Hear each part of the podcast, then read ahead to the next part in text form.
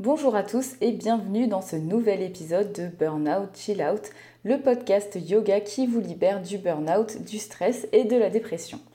En parlant de burnout, c'est un petit peu le sujet qu'on va aborder aujourd'hui. On va parler de ce trouble psychique qu'est l'épuisement professionnel juste après ça.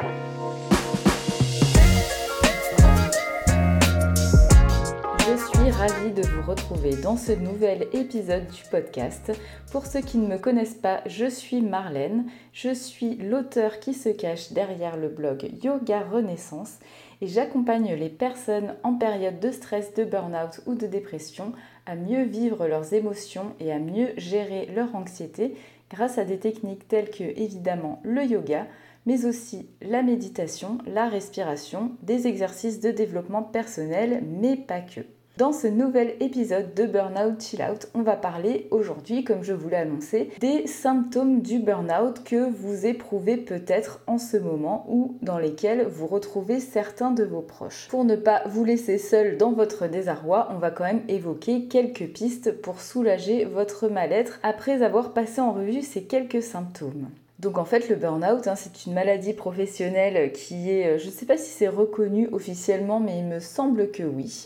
En tout cas, il y a une liste de symptômes qui est généralement commune chez les personnes qui souffrent de ce mal-être. On retrouve notamment des sensations d'anxiété et une grosse perte d'estime de soi, un sentiment persistant de tristesse, un manque de joie de vivre, une irritabilité décuplée, une hypersensibilité ou au contraire une absence d'émotion, mais surtout de la difficulté à gérer ses émotions en général ce qui pousse au repli sur soi, à l'isolement social. Euh, on note aussi parfois même des comportements agressifs, voire violents. Un manque d'empathie, du ressentiment, de l'hostilité envers le cercle social privé ou professionnel selon le contexte, euh, certaines personnes aussi euh, commencent à adopter des comportements addictifs face à certaines substances. Il y a aussi des troubles cognitifs qui peuvent apparaître, donc par exemple comme les troubles de la mémoire, de l'attention, de la concentration. Et au niveau euh, physique, on va noter des tensions musculaires, une fatigue généralisée, donc une sensation d'être épuisé, fatigué, qui s'ajoutent euh, à des troubles du sommeil qui sont persistants, des douleurs qui ne vous quittent plus, donc euh, comme par exemple au dos, au cervical, des crampes, des maux de tête, des migraines, des vertiges, voire éventuellement une perte de l'appétit et des troubles digestifs. Alors si vous vous êtes reconnu dans la majorité de ces symptômes, tout ce que je peux vous conseiller aujourd'hui pour tenter d'aller mieux, c'est de ne pas hésiter à aller consulter un professionnel de santé vraiment rapidement. Je sais que pour l'instant, si vous êtes au début du processus, vous avez envie probablement de vous en sortir tout seul parce que vous pensez que vous n'avez pas besoin d'aide et que vous ne voulez pas et que vous pensez que le burn-out, ça touche uniquement les personnes qui sont faibles. Eh bien écoutez, je peux vous dire qu'avec le recul, me faire aider a été l'une des meilleures décisions que j'ai prises dans ma vie. Donc vraiment, je vous le conseille en tant qu'ami, consultez euh, un psychologue, un psychiatre, votre médecin de famille. Prenez rendez-vous si vous vous retrouvez dans cette description. Mais qu'est-ce que le burn-out en fait? Burn-out, ça vient du verbe anglais euh, burn qui signifie brûler. Euh, donc c'est une belle expression imagée comme les anglo-saxons savent le faire.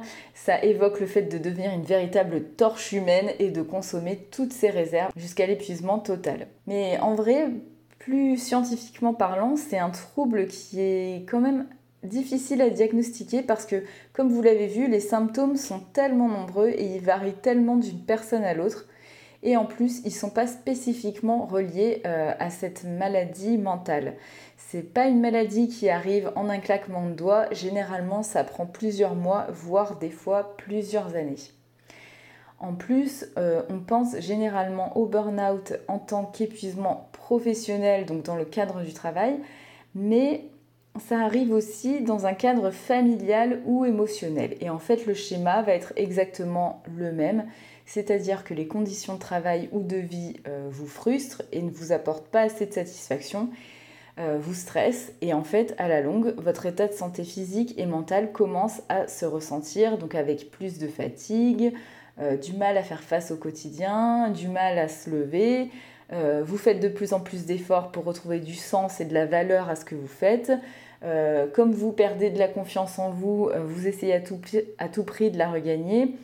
Et en fait, on se rend compte que si les conditions, l'environnement de vie dans lequel vous évoluez à ce moment-là ne change pas, et eh bien voilà, vous avez gagné, vous êtes entré dans le cercle vicieux du burn-out. Et comme c'est un cercle vicieux, justement, et eh bien euh, dans ces cas-là, il n'y a qu'une seule issue possible, c'est le corps et le mental qui disent stop, stop euh, à cet environnement, stop à toutes ces choses qui vous causent du mal-être. Parfois, ça va être simplement que vous allez plus pouvoir euh, vous lever pour aller travailler. Moi, je prends le cas du burn-out professionnel, hein, puisque c'est celui que je connais. Donc, par exemple, vous allez plus pouvoir vous lever euh, pour aller travailler, ou il y a même certaines personnes qui se rendent malades jusqu'à terminer à l'hôpital. Donc, franchement, ça vaut pas le coup d'aller jusque-là. Je le redis, consultez un professionnel. D'ailleurs, plus les symptômes seront pris en charge rapidement, plus votre temps de guérison sera réduit. Mais bon, il faut quand même que je vous prévienne, hein, on ne se remet pas d'un burn-out du jour au lendemain. Ça prend euh, généralement plusieurs mois. Il me semble que la moyenne, ça doit tourner autour de 6 euh, à 9 mois. Enfin, ça peut aller jusqu'à 2 ans. Hein. donc, euh, vraiment, c'est pas quelque chose qu'on soigne en avalant une petite pilule bleue ou rouge et hop, ça va mieux. Pour vous guider, voici quand même quelques étapes à suivre pour en sortir de manière euh, assez simple, mais surtout à long terme.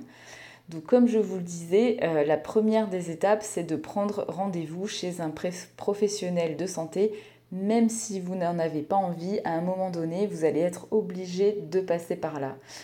Je sais que ce n'est pas agréable à entendre, mais selon les médecins que vous allez voir, en plus, il est probable qu'on ne vous prenne pas au sérieux. Euh, si ça vous arrive, parce que ça peut vous arriver, hein, un médecin euh, qui vous dit Oh là là, euh, allez, je vous donne 15 jours et ça ira mieux plus tard, surtout ne vous enfoncez pas dans le cercle de la dévalorisation. Hein. N'invalidez pas ce que vous ressentez, ce que vous vivez est réel. Et si ce spécialiste de santé, donc qu'il soit médecin généraliste ou psychiatre, surtout ne vous arrêtez pas là et consultez-en un autre. Euh, surtout dans le cadre d'un épuisement professionnel. Hein. Si c'est vos conditions de travail qui vous rendent malade, euh, persistez jusqu'à trouver vraiment la personne qualifiée euh, qui pourra vous aider. Hein. À titre personnel, je pense que moi j'ai dû consulter deux médecins, deux ou trois médecins généralistes et deux psychiatres. Hein. donc surtout, il ne faut pas baisser les bras. Euh, et puis dites-vous bien que euh, même si l'accès à la santé et aux médecins compétents c'est un petit peu compliqué dans certaines villes, voilà, ne baissez pas les bras, votre priorité c'est votre état. Et pour pouvoir changer votre environnement, eh bien, ça passe avant tout par l'arrêt de travail. Donc vous allez, il faut vraiment voir un professionnel de santé compétent pour qu'il puisse aller dans ce sens-là et vous permettre de changer petit à petit l'environnement qui vous rend euh, malade en fait. Hein. Ce qui m'emmène euh, au point numéro 2, donc c'est-à-dire que une fois que vous allez être en arrêt maladie, c'est qu'il va falloir prendre des actions pour modifier durablement votre cadre de vie. En fait, c'est ce qui est à l'origine de votre burn-out, c'est probablement la friction entre vous, votre personne, vos valeurs, vos aspirations et votre cadre de vie, donc probablement professionnel, c'est à cause de toutes ces, toutes ces choses qui entrent en contradiction et en collision que vous avez, que vous avez développé votre burn-out. Et si vous voulez vous en remettre de manière durable, ça veut dire qu'il va falloir accepter de changer quelque chose, accepter ce qui ne, ce qui, ce qui n'est pas bon pour votre santé. Donc par exemple, ça peut être tout simplement, enfin tout simplement entre guillemets, parce que c'est quand même une, une décision pas facile à prendre, vous reconvertir dans le cadre d'un burn-out professionnel. Si c'est par exemple dans le cadre de l'épuisement parental, bon, c'est un petit peu plus compliqué parce qu'on ne se débarrasse pas de ses enfants euh, ou de son mari comme ça, mais euh, ça peut être éventuellement de demander de l'aide à vos proches. En tout cas, euh, l'un des premiers pas, c'est d'admettre qu'il va falloir rompre les habitudes et les schémas qui vous ont mené dans cette voie. Vous devez créer une nouvelle voie, un nouveau chemin, des nouvelles habitudes qui sont plus saines. Et ça, encore une fois, eh bien, ça prend du temps, ça ne se fait pas du jour au lendemain. Il y a différentes, euh, il y a différentes théories sur le, sur le temps d'adoption d'une nouvelle habitude et euh, en règle générale, bon, ça situe quand même entre 21 jours, un mois, voire plus. Hein. Et pour ne pas vous submerger, donc essayez de vous concentrer sur une seule habitude en même temps. Donc vous voyez que là, vous allez devoir faire preuve un petit peu de patience, mais n'ayez crainte, ça se cultive aussi. Je peux en témoigner. Euh, étant une grande impatiente, j'ai appris à modifier mon comportement et aujourd'hui, eh bien, ça va beaucoup mieux par rapport à ça. Ce qui m'emmène au troisième point, c'est-à-dire que maintenant, il va falloir travailler durablement sur soi et euh, j'insiste sur le, durablement. En fait, la clé principale, celle qui m'a vraiment aidé à sortir du burn-out au plus vite et j'espère durablement, hein, parce qu'on n'est jamais à l'abri d'une rechute, mais le but quand même, c'est de mettre en place euh, des, actions pour que ça ne se reproduise pas. C'est vraiment de faire un travail de développement personnel. Bon, et alors là, je vais vous faire une confidence, ce n'est absolument pas le psychiatre que j'ai consulté pendant ma période de burn-out, ni le médecin qui m'ont aidé à faire ce travail-là. Hein. Euh, ma psychologue à la base m'a beaucoup épaulé dans euh, la définition et vraiment dans le fait de mettre un mot sur ce qu'était le burn-out et, euh, et à l'accepter en fait. Euh, et le diagnostic. Mais, euh, mais personnellement, moi, je crois encore plus au coaching. Alors que vous fassiez appel à quelqu'un d'autre euh, pour résoudre vos problèmes, parce que parfois on manque d'objectivité sur, sur ce qu'il faudrait faire ou on se cache des choses à nous-mêmes. Hein. Mais je suis quand même convaincue qu'on a à l'intérieur de nous toutes les ressources qui nous permettent d'avancer durablement et on sait, finalement ce qu'il faut faire pour rebondir, on n'a pas toujours besoin de faire appel à quelqu'un d'extérieur. D'ailleurs, les autres personnes hein, ne savent pas ce qui se passe à, l'intérieur de nous. Enfin, ils peuvent le deviner, mais en tout cas, prendre les actions et faire le travail de changer ses habitudes, de changer son cadre de vie, les autres personnes peuvent vous conseiller et, être de bons conseils, hein, mais il n'y a que vous qui puissiez faire ce changement. Alors n'attendez pas trop longtemps pour agir, en fait, il n'y a que vous qui puissiez faire ce pas-là et je suis sûre que vous en êtes capable. Voilà, on arrive à la fin de cet épisode, un petit peu court mais bien intense. Donc ce que je vous suggère de faire, c'est éventuellement de réécouter le début de cet épisode pour voir combien de cases vous cochez sur les symptômes et éventuellement de vous rendre compte si euh, il est temps d'agir pour vous. Euh, en tous les cas, J'espère que cet épisode de podcast euh, vous aura appris des choses, vous aura été utile. Si vous avez des questions, n'hésitez pas à me contacter. Vous pouvez me joindre via mon site internet www.yoga-renaissance.com. D'ailleurs, sur ce dernier, j'ai mis à votre disposition un e-book gratuit qui pourrait peut-être vous intéresser je vous donne plusieurs conseils pour maîtriser votre stress en seulement 15 minutes par jour. Alors, je vous conseille de tester cette routine et de me dire ce que vous en avez pensé une fois que vous aurez pris cette bonne habitude. En tout cas, je suis à votre disposition pour n'importe quelle autre question.